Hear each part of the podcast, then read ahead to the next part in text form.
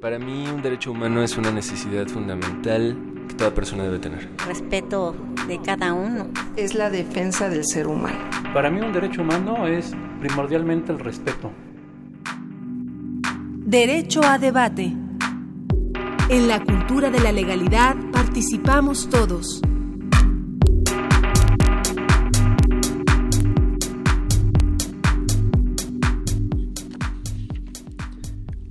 Hola, ¿qué tal? Muy buenos días. Como cada lunes les damos la más cordial bienvenida. Mi nombre es Diego Guerrero y estamos en Derecho a Debate. En la cultura de la legalidad participamos todos.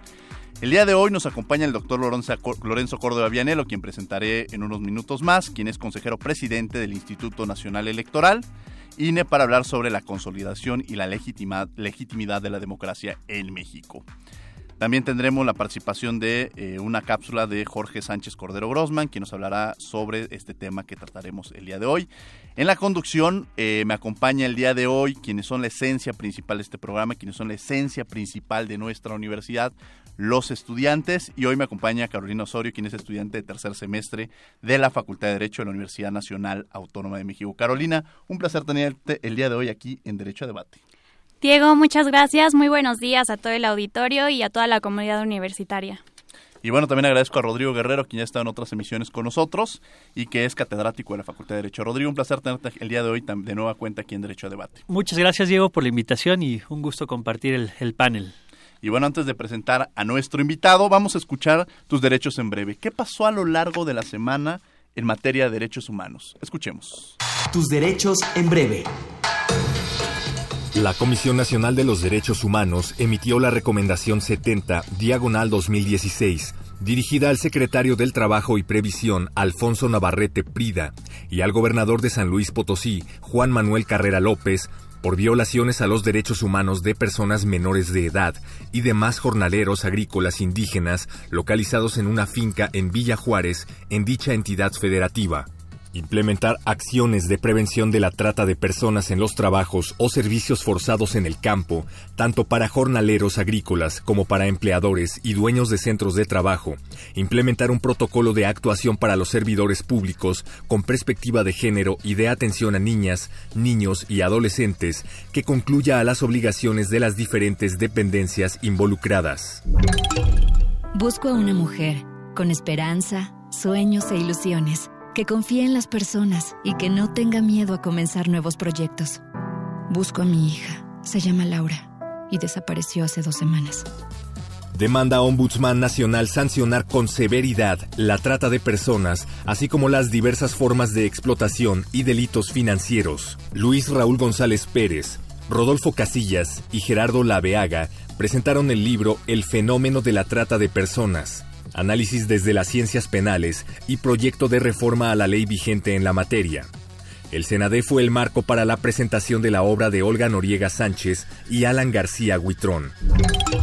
Agentes federales iniciaron el desalojo de una manifestación apostada en la terminal de almacenamiento de Pemex de Playas de Rosarito, esto en Baja California, que se encontraba bloqueada desde hace cuatro días.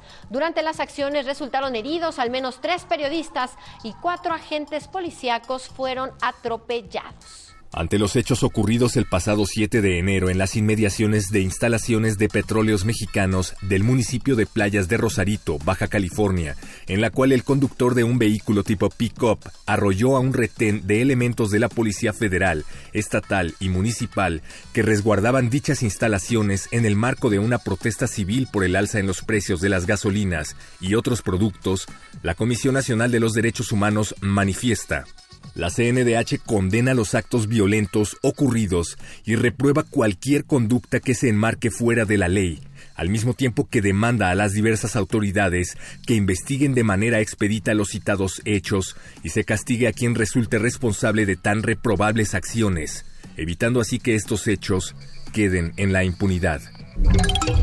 La Comisión Nacional de los Derechos Humanos emitió la recomendación 68 diagonal 2016 dirigida al comisionado del Instituto Nacional de Migración, Ardelio Vargas Fosado, por violación al derecho humano al trato digno de las personas en contexto de migración internacional, alojadas en la estación migratoria de la Ciudad de México.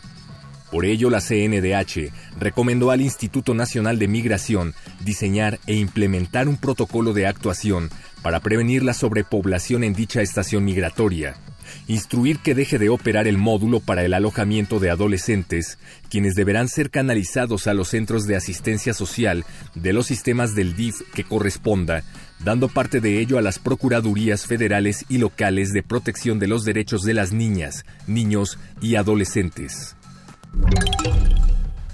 La Comisión Nacional de los Derechos Humanos emitió la Recomendación 66, diagonal 2016, dirigida al director general del Instituto Mexicano del Seguro Social, Miquel Andoni Arriola Peñalosa, por las violaciones a los derechos humanos, a la protección de la salud y a la vida, que derivaron en la muerte de una mujer de 39 años, como consecuencia de negligencia e inadecuada atención médica, atribuibles a un médico del Hospital General de la Zona número 11 del IMSS en Nuevo Laredo, Tamaulipas. Las y los defensores de derechos humanos, los organismos nacionales y las instancias internacionales comprometidas con la vigencia de los mismos, debemos alzar la voz, alzar nuestra voz, condenar y no permitir que... El pasado 13 de enero se llevó a cabo el Foro Internacional Personas Defensoras de Derechos Humanos, Retos y Experiencias la finalidad es dar a conocer públicamente la labor de las personas defensoras de derechos humanos y su contribución a la democracia en México, así como para intercambiar puntos de vista sobre el contexto y los retos que enfrentan la Comisión Nacional de los Derechos Humanos y la Oficina en México del Alto Comisionado de las Naciones Unidas para los Derechos Humanos me agarraron. Fui una de las personas a las que los federales golpearon y que nos detuvieron.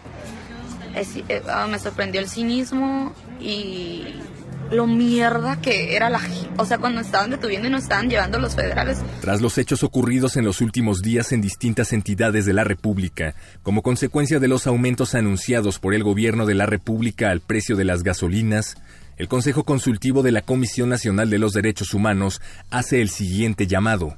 Manifestamos nuestra solidaridad con las víctimas, con los familiares de quienes han perdido la vida, así como con aquellos que se han visto afectados en su integridad física o patrimonial. Reiteramos que el descontento social legítimo no debe ser utilizado para la consecución de intereses individuales o de naturaleza política, económica o de otra índole hacemos un urgente llamado a las autoridades competentes para que sus actuaciones se realicen conforme a la ley y con estricto respeto a los derechos fundamentales, procurando garantizar la convivencia pacífica, la libre expresión y la protesta social. El Consejo Consultivo de la Comisión Nacional de los Derechos Humanos reitera el llamado para que se abra un espacio para el diálogo, el entendimiento y la construcción de acuerdos con todos los sectores en beneficio de México.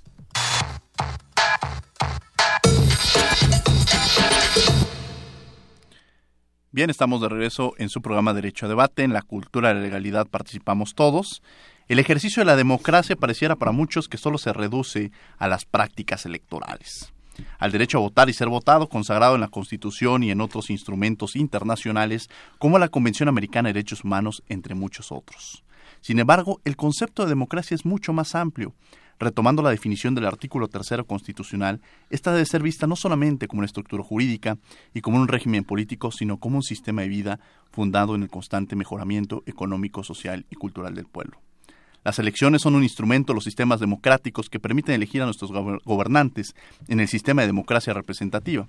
Es a través de este medio que los ciudadanos podemos elegir y en su caso refrendar cuando sea el caso o sustituir de forma pacífica a cualquier partido o candidato que haya caído en la gracia a los electores y de esta manera no permitirles que continúen en el poder.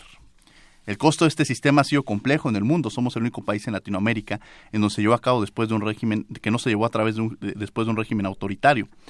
Se tuvo que luchar a través de un establecimiento, una democracia que actualmente nos rige y la cual nos ha permitido atravesar efectivamente por momentos difíciles en nuestro país y en el cual estamos buscando esta consolidación y la legitimidad de la misma.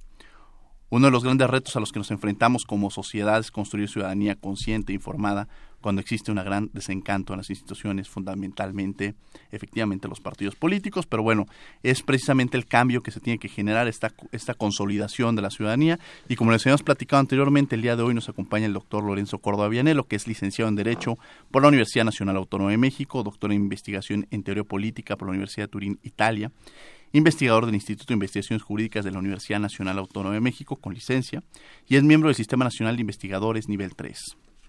autor de varios eh, textos sobre temas electorales, constitucionales y de teoría política, docente en la Facultad de Derecho de la Universidad Nacional Autónoma de México y en 2010 recibió el Premio Universidad Nacional para Jóvenes, académicos de esta casa de estudios.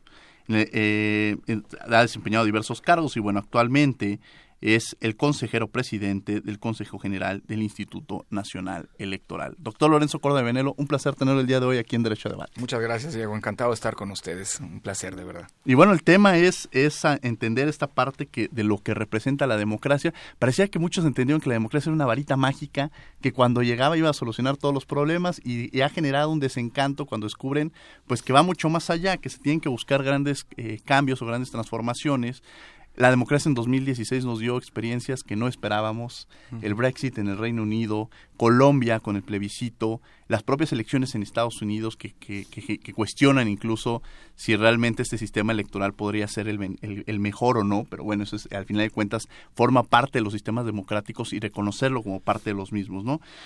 Eh, bueno, eh, ¿qué opinión le merecen los últimos procesos que se han vivido en la democracia en, en los últimos años? Bueno, yo creo que la democracia está, no está viviendo sus mejores momentos en el mundo.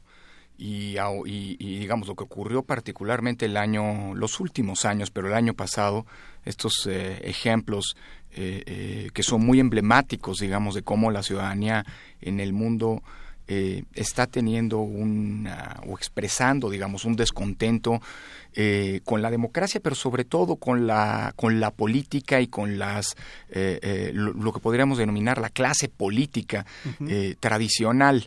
se ha hablado mucho de que los votos, tanto del Brexit como en Colombia, como en Estados Unidos, son votos anti-establishment, anti, digamos, estructuras políticas consolidadas y demás. Pero la verdad, este es un fenómeno que viene ya gestándose desde tiempo atrás. digamos, ahí están las protestas eh, generalizadas eh, eh, en, Euro, en, algunos lados de Europa, en, en, España, en Grecia, por ejemplo, por cierto, coincidentemente con los momentos de o con las decisiones muy restrictivas en términos económicos de la Unión Europea para poder paliar la situación de crisis. Es decir, este es un fenómeno global, pero en el caso mexicano es particularmente delicada, digamos, porque el proceso de transición a la democracia eh, y de alguna manera ya lo señalabas tú, eh, en los últimos 30 años, eh, no implicó solamente el salir de un régimen autoritario, que ahí sí defiero de la presentación que hacías, que teníamos un régimen autoritario, lo teníamos, no una dictadura, no como en otros regímenes latinoamericanos, pero un régimen sin lugar a dudas en donde las libertades y los derechos no estaban garantizadas, al contrario. pero el proceso de democratización en México me da la impresión que fue sobrecargado de expectativas. Eh, em, y que no solamente se le vio a la ruta electoral como una vía para poder, eh, digamos, una vía incluyente para poder eh, resolver el problema de la falta de pluralismo y de refractariedad, digámoslo así, a la, a, la, diversidad política que ya se venía dando y que más bien era la herencia del, esta, esta, refractariedad era la herencia del régimen así llamado la Revolución Mexicana, ¿no? un régimen cerrado, excluyente, autorreferencial, acrítico y profundamente autoritario en el ejercicio del poder, sino que la transición estuvo aparejada también con una expectativa de cambio, eh, tanto en las condiciones económicas como en las condiciones de desigualdad. Lo que hoy tenemos es una sociedad en donde la pobreza se ha agravado, si quieres, algunos números han mejorado, pero en todo caso estamos eh, eh, eh, en, situaciones límite en términos de pobreza, en donde la desigualdad se ha agravado. El proceso de transición a la democracia coincidió con una serie, digamos, de actuación de políticas económicas, de libre mercado, de, de regulación, etcétera. Pero esto, lejos de mejorar el tema de la desigualdad, si bien mejoró en términos generales, digámoslo así, la acumulación de riqueza, no sirvió para distribuir esa riqueza. Y hoy tenemos una desigualdad que no teníamos antes y que es de las más graves del continente. Eh, eh, tenemos una, una situación de, corrupción eh, y de impunidad que la fomenta, que no solamente, digamos, en términos de sensación pública se ha agravado, Esto porque la democracia la ha vuelto mucho más evidente. Eh, eh, la transparencia, la, precaria todavía, pero paulatinamente mayor eh, procesos de rendición de cuenta, lo que han servido es para evidenciar la corrupción que no ha mejorado, al contrario, a los ojos de la eh, del imaginario colectivo se ha agravado. Es decir, lo que estamos teniendo es una especie en el mundo, pero en el caso mexicano es particularmente delicado por estos problemas estructurales que son particularmente nuestros o particularmente graves en nuestro contexto. Lo que estamos teniendo es un desencanto con la democracia, eh, que se está expresando, decía, en esta refractariedad a los partidos políticos eh, tradicionales o al sistema de partidos en su conjunto, eh, la desconfianza creciente en los órganos del Estado, eh, eh, índices de popularidad de los funcionarios públicos, particularmente de los presidentes, muy bajos en general en el mundo y en el caso mexicano de manera muy particular, pues que nos hablan de una situación pues crítica del sistema democrático, una situación que tenemos que tomarnos muy en serio, en donde, por, por cierto, se está generando a las par del desencanto con la democracia, también condiciones muy adversas para eh, la efectiva, digamos, profusión de una cultura de derechos, incluyendo los derechos político-electorales, eh, pero también una, una, una eh, digamos, una situación de una erosión, debo decir, muy preocupante de lo que son las instituciones tradicionales de la democracia. En otras palabras, partidos políticos, parlamentos, etcétera. lo que me parece que debería llamarnos a la atención eh, en el sentido de que eh, la transición a la democracia no es algo irreversible. Eh, eh, e incluso hemos visto fenómenos muy delicados, por ejemplo en el 2015, cuando pareció algo, digamos, normal y en todo caso muy difundido, pues el discurso y la actuación de boicot de las elecciones. Es decir, ni elecciones ni democracias llegaron, democracia llegó para quedarse para siempre, hay que procurarlas y lo que estamos viendo son expresiones, digamos, de fenómenos que pueden, que deben alertarnos respecto de la eventual creación de una especie de caldo de cultivo en donde pueden eh, surgir y proliferar, nutrirse pulsiones autoritarias. ¿no? Pues ese es el contexto, digamos, en, el que, en el que estamos. ¿no? Y claro, y hablar en esta, en esta parte de democracia, o sea, en el sentido de cuando hablamos de derechos humanos, para que estos derechos humanos se puedan consolidar, se requiere un régimen democrático.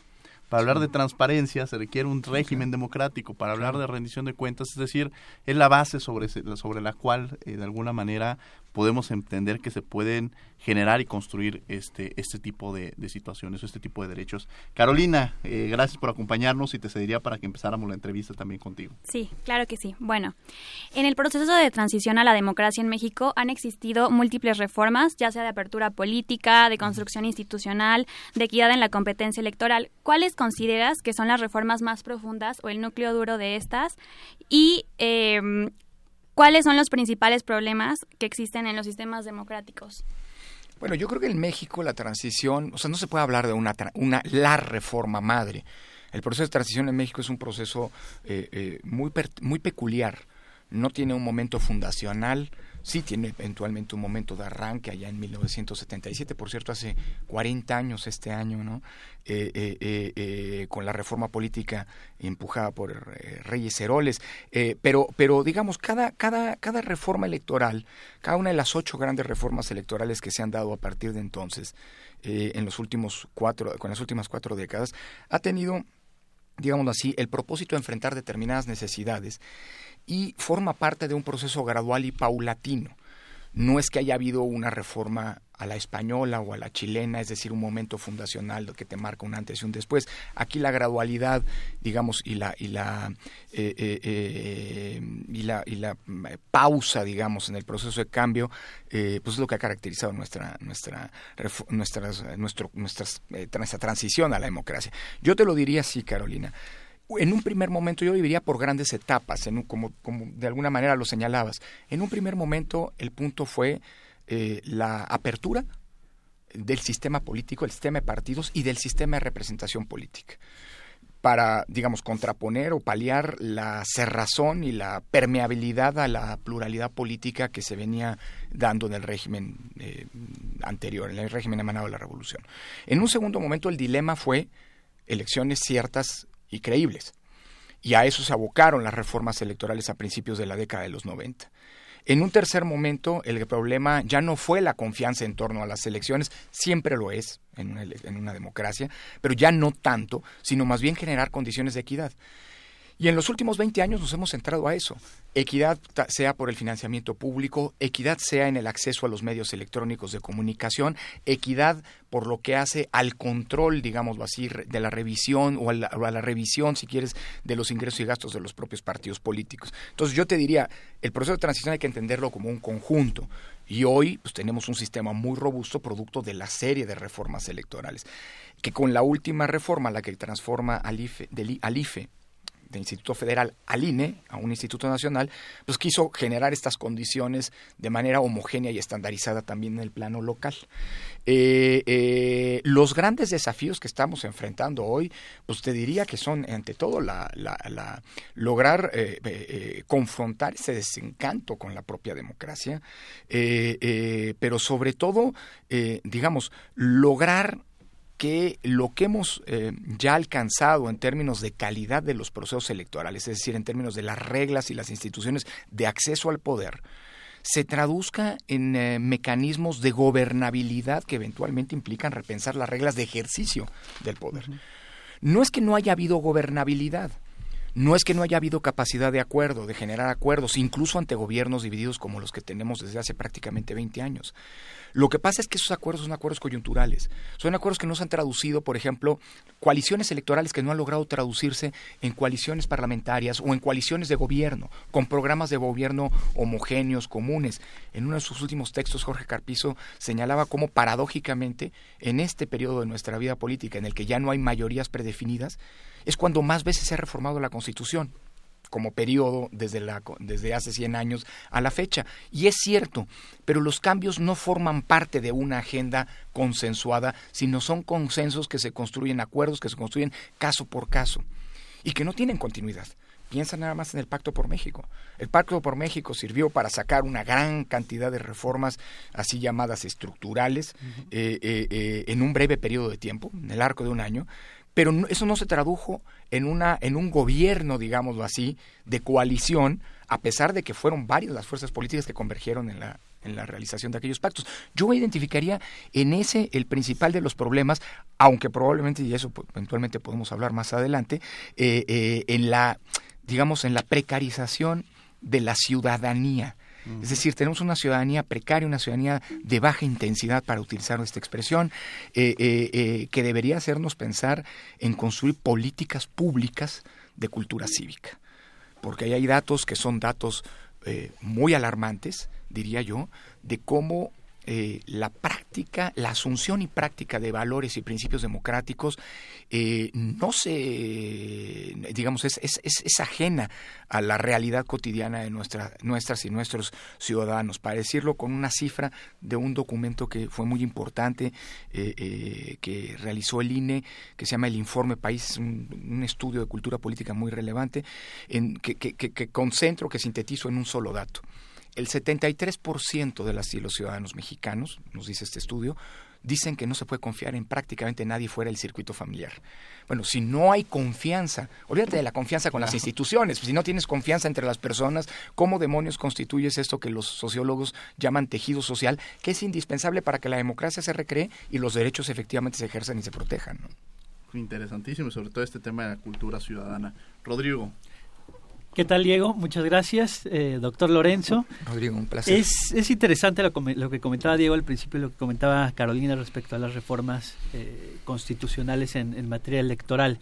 Y hay un punto importante que me gustaría tocar. Sí, eh, la mayoría de reformas constitucionales tienen que ver más con las elecciones, con los partidos políticos, pero hay una en especial que uh -huh. llama la atención, que es la de 9 de agosto de 2012, que no solo abre la no solo abre las candidaturas independientes sino establece nuevas figuras de uh -huh. participación ciudadana como lo puede ser la iniciativa ciudadana o como lo puede ser la consulta popular es. que de hecho en muchos estados de la república uh -huh. se han fortalecido más de lo que se ha fortalecido a, a nivel nacional tanto en la mayoría de estados de la república ya cuentan con el referéndum la mayoría de estados de la república ya cuentan con el plebiscito y pareciera que a nivel nacional seguimos pensando en la democracia como únicamente la democracia representativa. Uh -huh. ¿Cómo podríamos lograr transitar hacia esa democracia participativa y en ese sentido cómo podríamos tener de esta forma una democracia más sólida.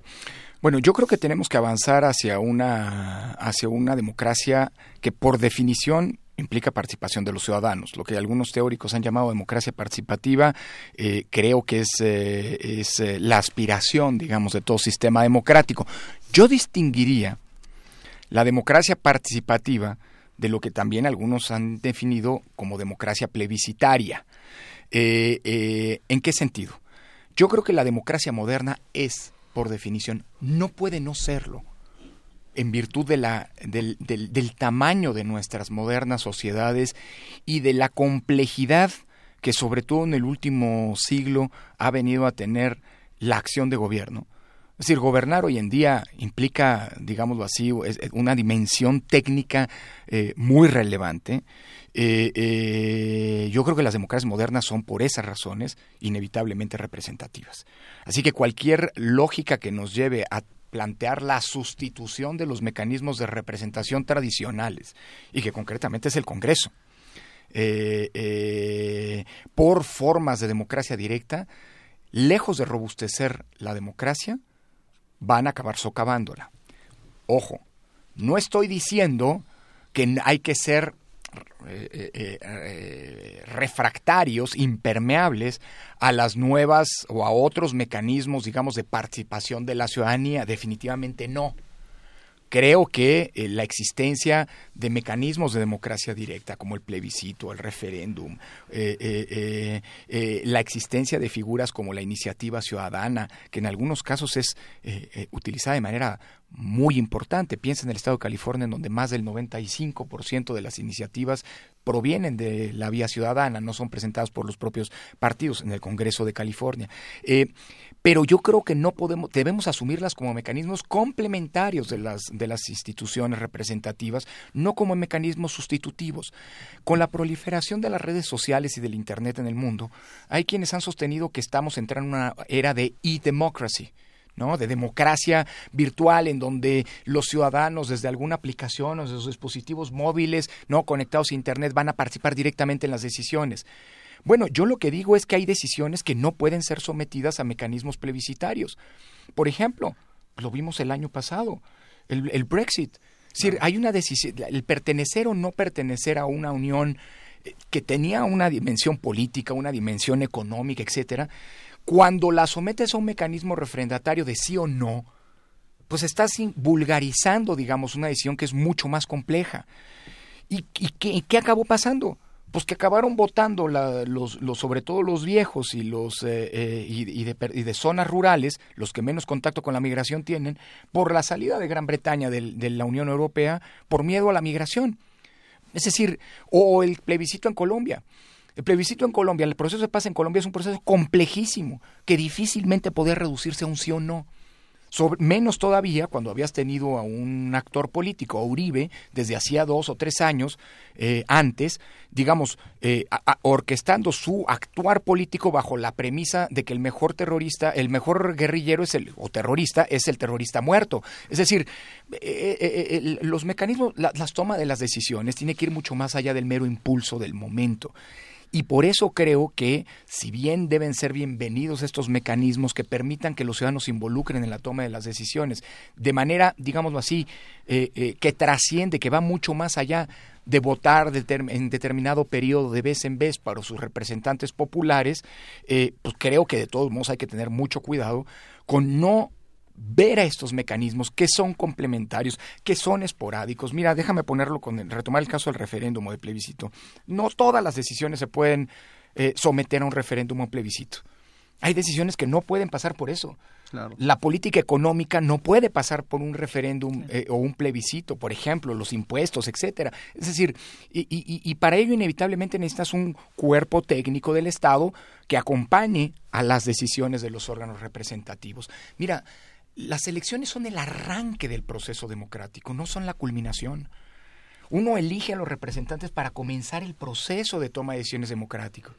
Y lo que vemos, y lo vemos en las redes, es que no necesariamente son espacios de debate democrático bajo la premisa de lo que el debate democrático debe tener, que es ser un debate informado, ser un debate franco, con interlocutores ciertos, no anónimos, eh, y que eventualmente esté orientado a tratar de generar compromisos, es decir, es decir, soluciones que respalden acuerdos y que no necesariamente impliquen o sostengan posiciones de una parte o posiciones de la otra. Entonces, vuelvo al punto en síntesis. Bienvenidos los mecanismos de participación ciudadana plebiscitarios.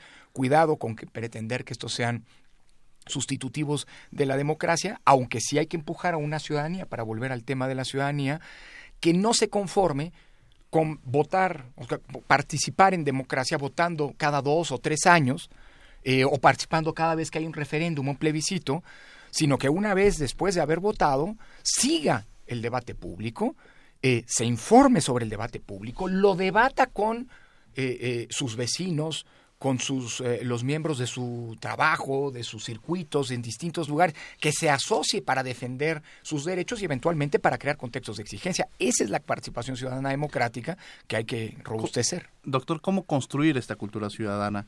¿Cómo generar esta participación y esta credibilidad?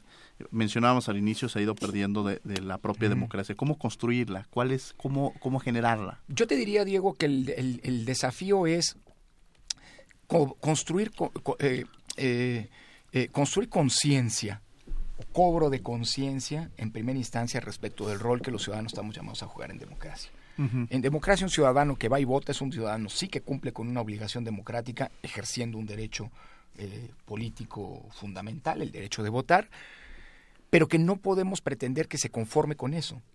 Vuelvo al punto. Eh, una, un ciudadano en democracia es un ciudadano que se ocupa permanentemente de los asuntos públicos, que se entera de lo que está pasando, que se expresa a favor o en contra de lo que está pasando, que discute con sus semejantes en sus distintos círculos de acción de actuación social.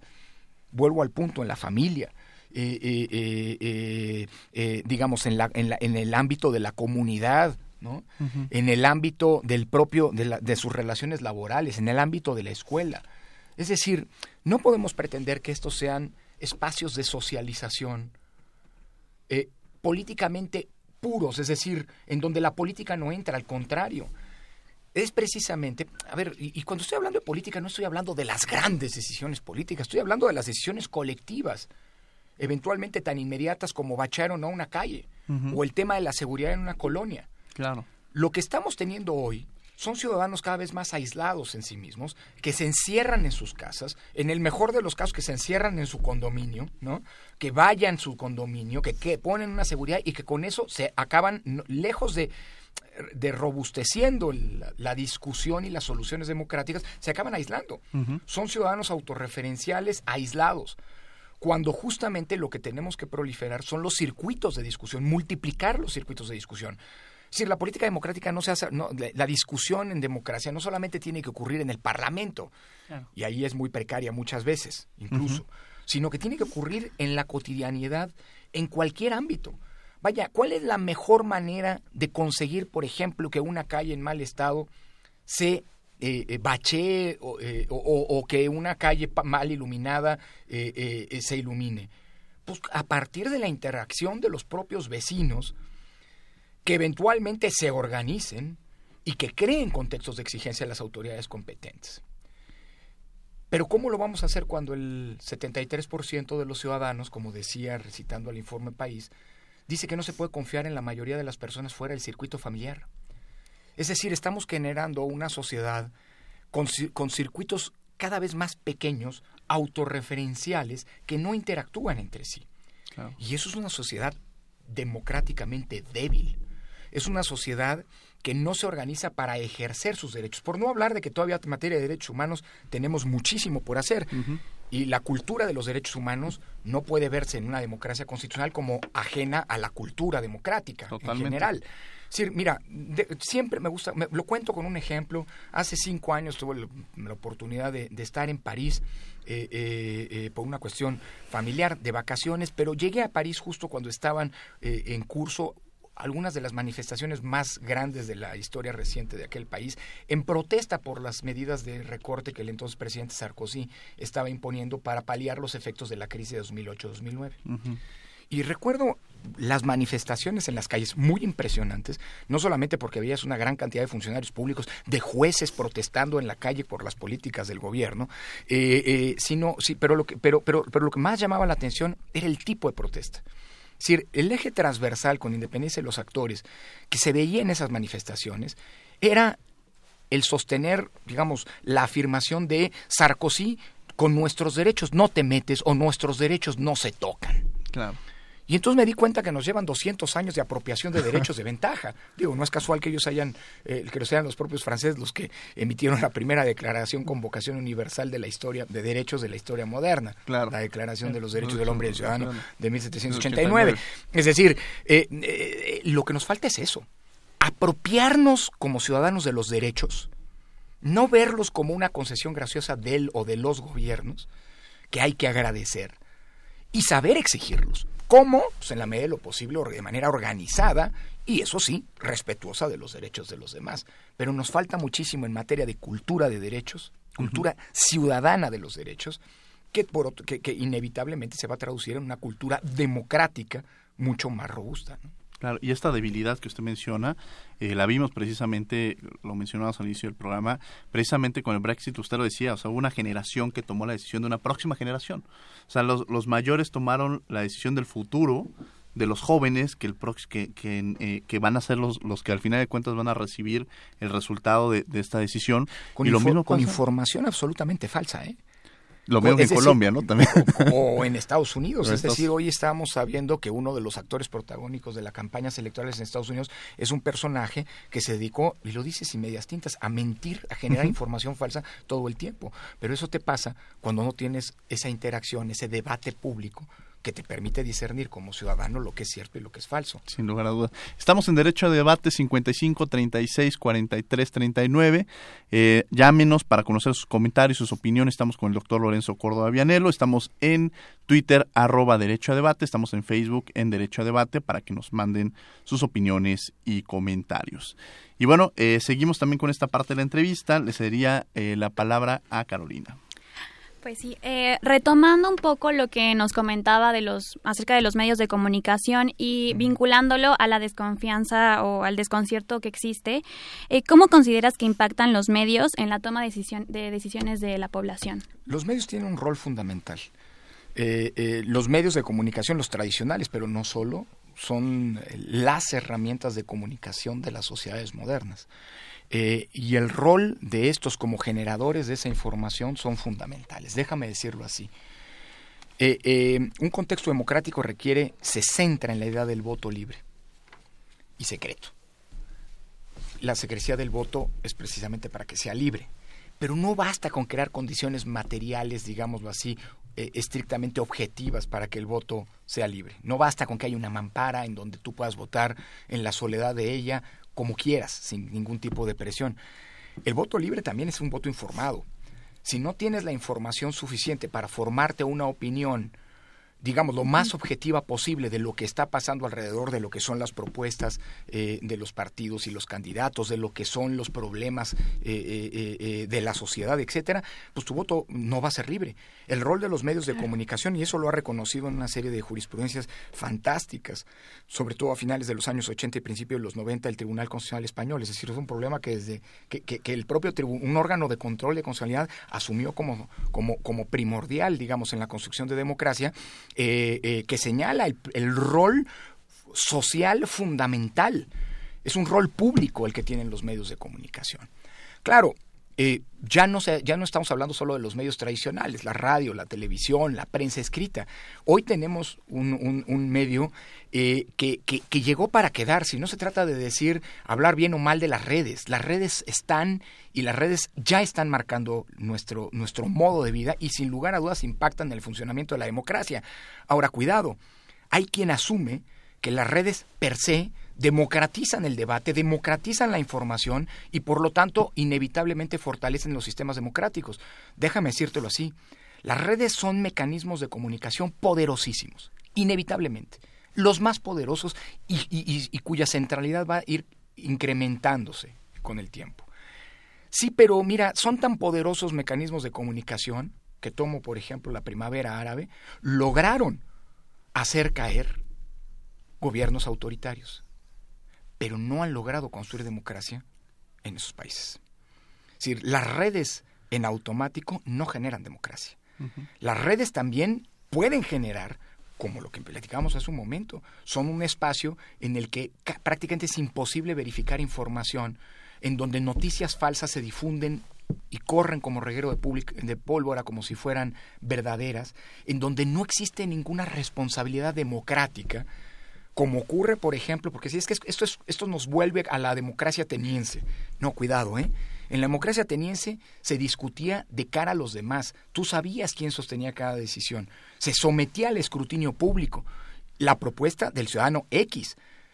Las redes alimentan en buena medida en virtud, del anonimato, sí una horizontalización, digámoslo así, de la, de la, de la discusión, del debate, pero no necesariamente viene aparejado de la responsabilidad, al contrario, se diluye esta, la responsabilidad que tiene que estar detrás del debate democrático.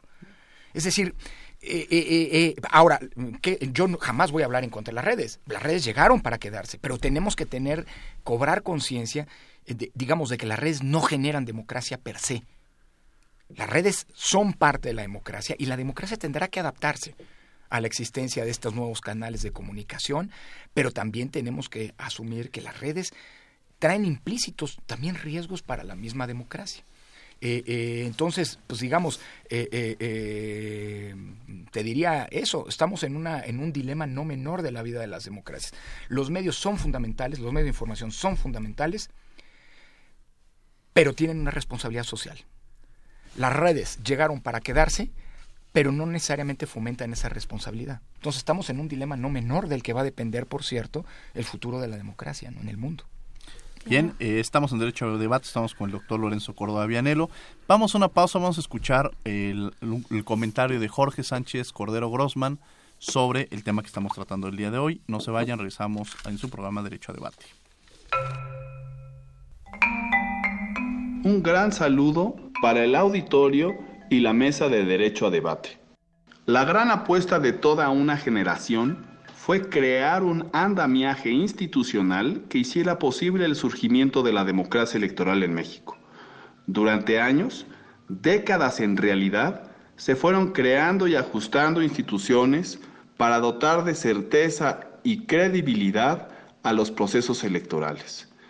Las transformaciones normativas, que confeccionaron los cambios políticos en México se sucedieron paulatinamente y de manera incremental. No hubo nunca un rompimiento categórico con el pasado autoritario. No obstante a ello, si nos diéramos a la tarea de identificar un momento en nuestra historia que pudiera catalogarse como el punto de partida, la raíz, el origen de nuestra democracia electoral, tendríamos sin lugar a dudas que recurrir a diciembre de 1977. Son varios los cambios propuestos por la reforma política de ese año, todos ellos de mucha importancia como la constitucionalización de los partidos políticos, el establecimiento de un sistema electoral híbrido de mayoría relativa y representación proporcional para la integración de la Cámara de Diputados, el recurso de reconsideración que en ese entonces lo resolvería la Suprema Corte de Justicia de la Nación, pero lo verdaderamente paradigmático de esa reforma es el contexto en el que se desenvolvió. Unos cuantos meses antes de su adopción, se celebraron las elecciones presidenciales de 1976 con un solo candidato compitiendo por el cargo. Digo compitiendo para recalcar la ironía de acudir a las urnas en un sistema que no ofrecía más que una sola opción política. Así, a partir de 1977 se liberalizó el sistema político mexicano con la inclusión de diversas fuerzas políticas, inclusive antagónicas, que dio inicio al sistema de partidos que tenemos hoy en día. A partir de esa reforma constitucional de 1977, cada una de las subsiguientes transformaciones normativas con distintos énfasis, giraron en torno al diseño de las instituciones encargadas de organizar, calificar y validar los procesos electorales.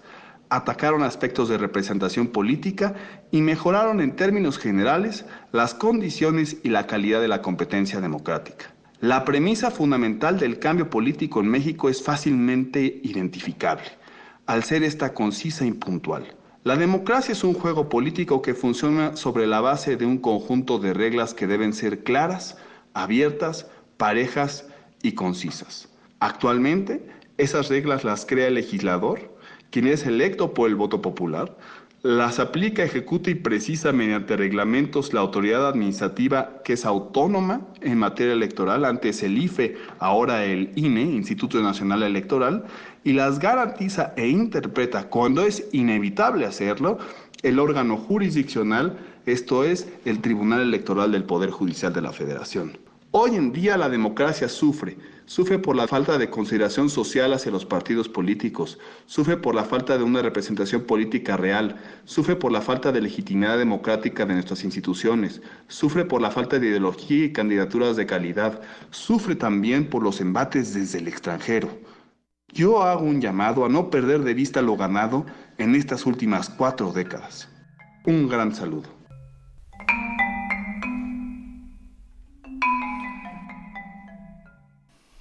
Bien, estamos de regreso en su programa Derecho Debate en la cultura de la legalidad. Participamos todos. El día de hoy tenemos como invitado al doctor eh, Lorenzo Córdoba Vianelo y me acompaña en los micrófonos la estudiante de tercer semestre de la Facultad de Derecho Carolina y este Rodrigo Guerrero. Y le cedería, le cedería el micrófono a Rodrigo. Nos quedan unas cuantas preguntas para que continuáramos con la entrevista. Muy bien.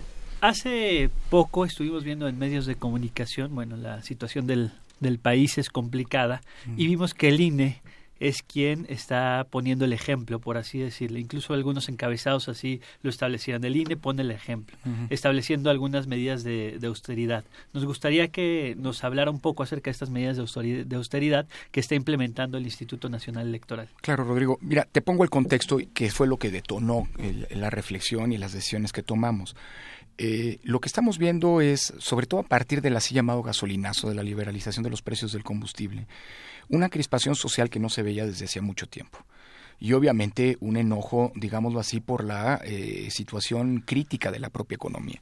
El día de hoy se está anunciando justamente eh, eh, una expectativa, una reducción en la expectativa de crecimiento de este del, país para este año y la cosa se puede poner peor. Es decir, eh, hay mucha incertidumbre en el ambiente. En unos días toma posesión Trump, no se sabe el impacto que va a tener real de las políticas que se determinen desde, desde el exterior. En fin, el ambiente es un ambiente de mucha crispación y un ambiente eh, en el que además ha habido un mucho, digamos, un, un asuse por parte, me parece irresponsable, por parte de algunos medios generando información falsa. Se generó en los primeros días de este año, por ejemplo, la información que a los consejeros del INE nos iban a comprar o íbamos a comprar unos, unos aparatos de telefonía celular carísimos y qué sé yo, cuando pues en el, el INE jamás se han comprado aparatos de telefonía celular, se contratan programas para, eh, eh, digamos, eh, programas, paquetes de datos, ¿no? Que traen implícitos los, los propios este, aparatos de telefonía. Lo que quiero decir, para no entrar en detalles así de un demasiado farragosos, es que lo que vimos es que hay mucha crispación, mucho descontento y sobre todo una incremental desconfianza en las instituciones públicas.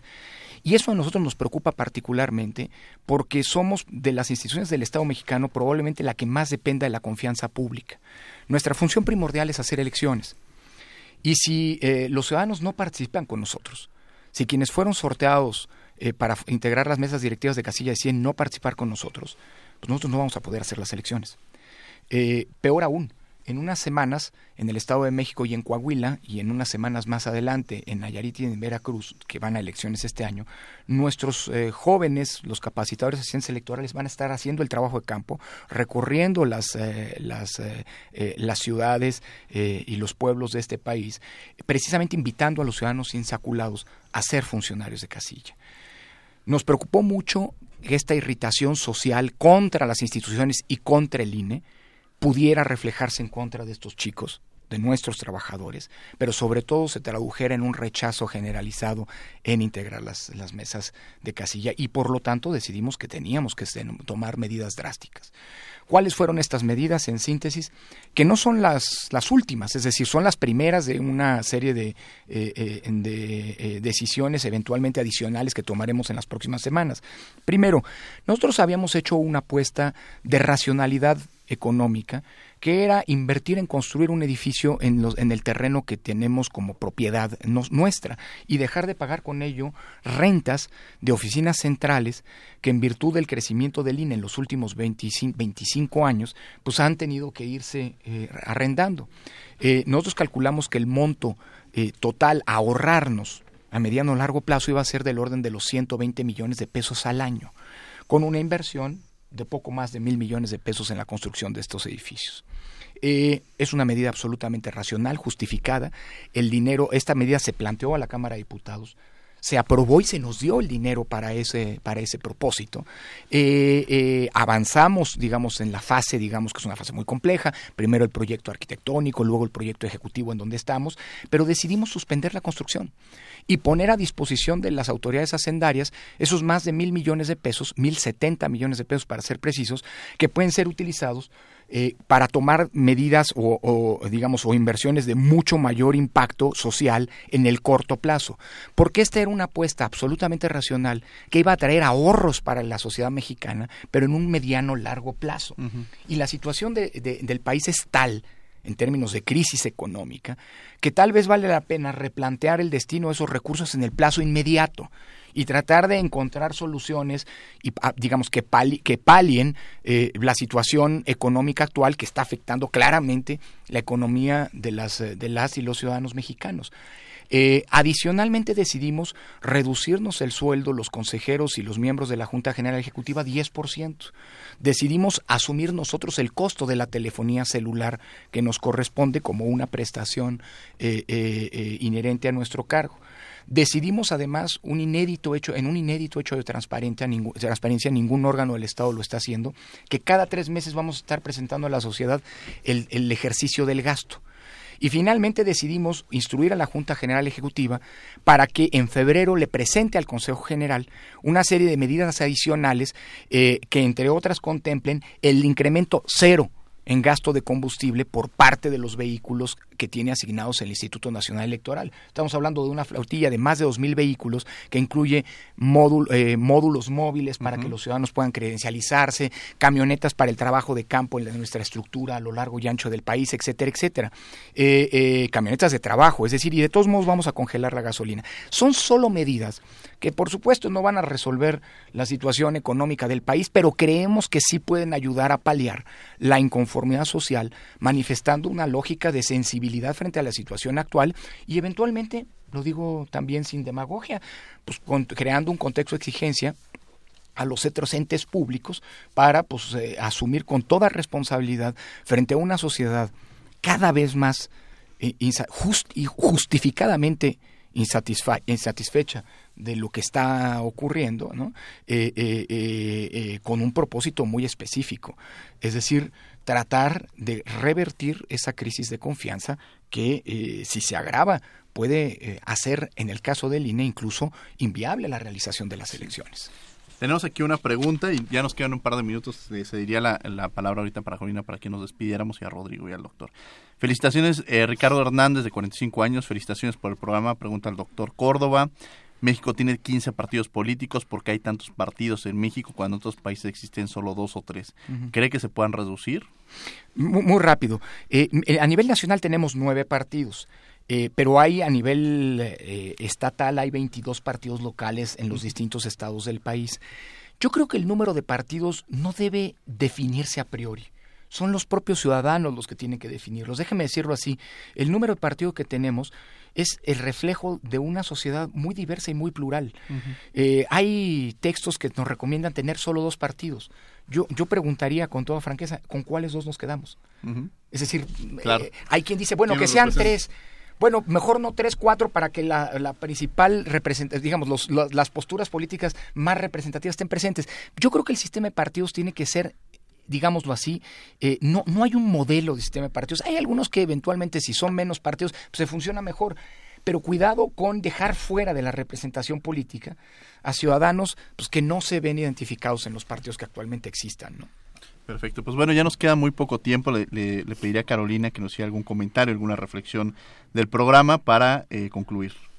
Bueno, pues concluyendo, es muy importante estar actualizados en cuanto a redes sociales, informados para poder emitir una, una crítica pero constructiva para fomentar la democracia. Y pues muchas gracias Diego por la invitación. Doctor, un gusto compartir con usted en el programa y un saludo para toda la comunidad universitaria, todos los que nos escuchan y nos estaremos viendo pronto por acá, espero.